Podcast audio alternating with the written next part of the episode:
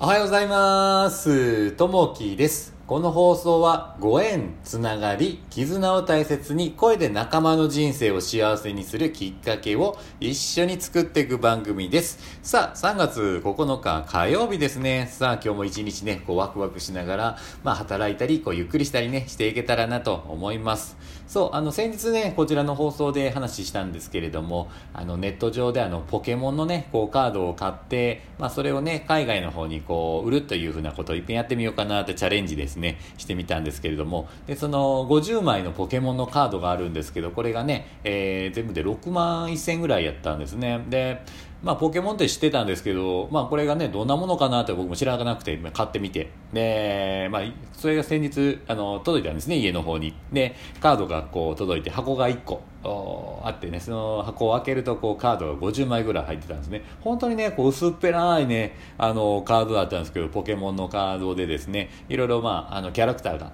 ずらーっとあってですね、もう、例えば、こう、光るような、キラキラ光るようなものがあったりとかですね、可愛らしい、こう、キャラクターがあったんですけども、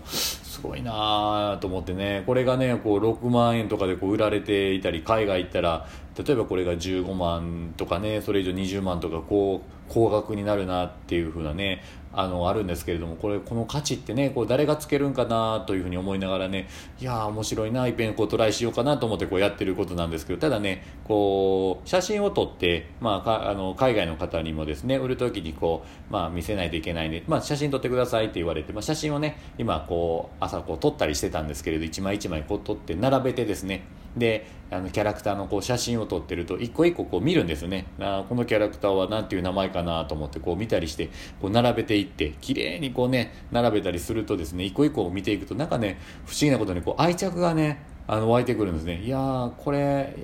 売るのもねあのもったいないななんか思ってきたりとかね。もう大切やなってだんだんねこう愛着が湧くもんやなというふうに思ってくるもんですよね。やっぱりねこう、まあ、いらないかなと思いながらこうやっぱり自分のものになるとこうやっぱ愛着がねやっぱりものっていうのは湧いてくるもんやなというふうにちょっとね感じてきましたね。まあこれをねいっぺんまあチャレンジでちょっと海外の方にも売っていけたらなと思います。さあえっ、と今日のお話なんですけれどもチャンスへの転換になります。3月は入学や入社など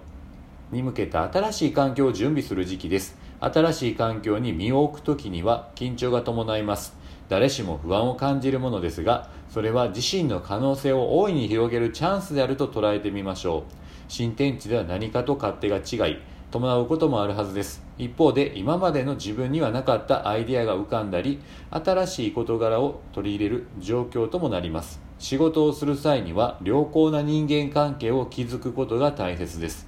わからないことがあれば素直に質問し謙虚な姿勢を忘れず業務に取り組みましょう。誰しも得意不得意はあります。それでも苦手なことに挑戦しようと日々努力を積み重ねることで苦手が得意に変わっていく楽しみが新たな環境には潜んでいるかもしれません。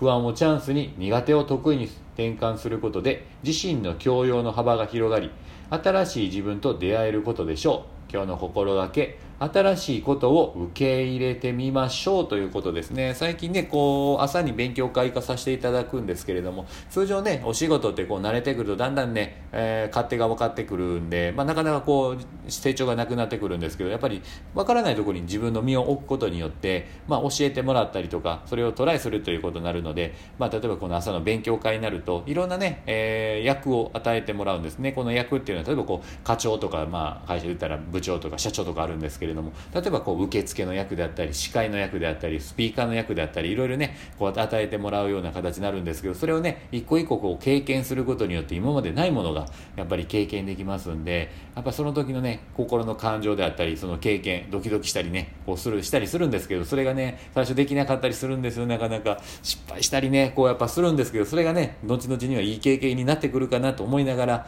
あのコババンズですね心よくあの頼まれたことは全部こう受けていこうかなというふうな気持ちでやっております。うん。なんでね、こういったところで新しいことをどんどんね、受け入れていってみて、えー進んでいけたらなと思います。さあ、今日の一言ですね。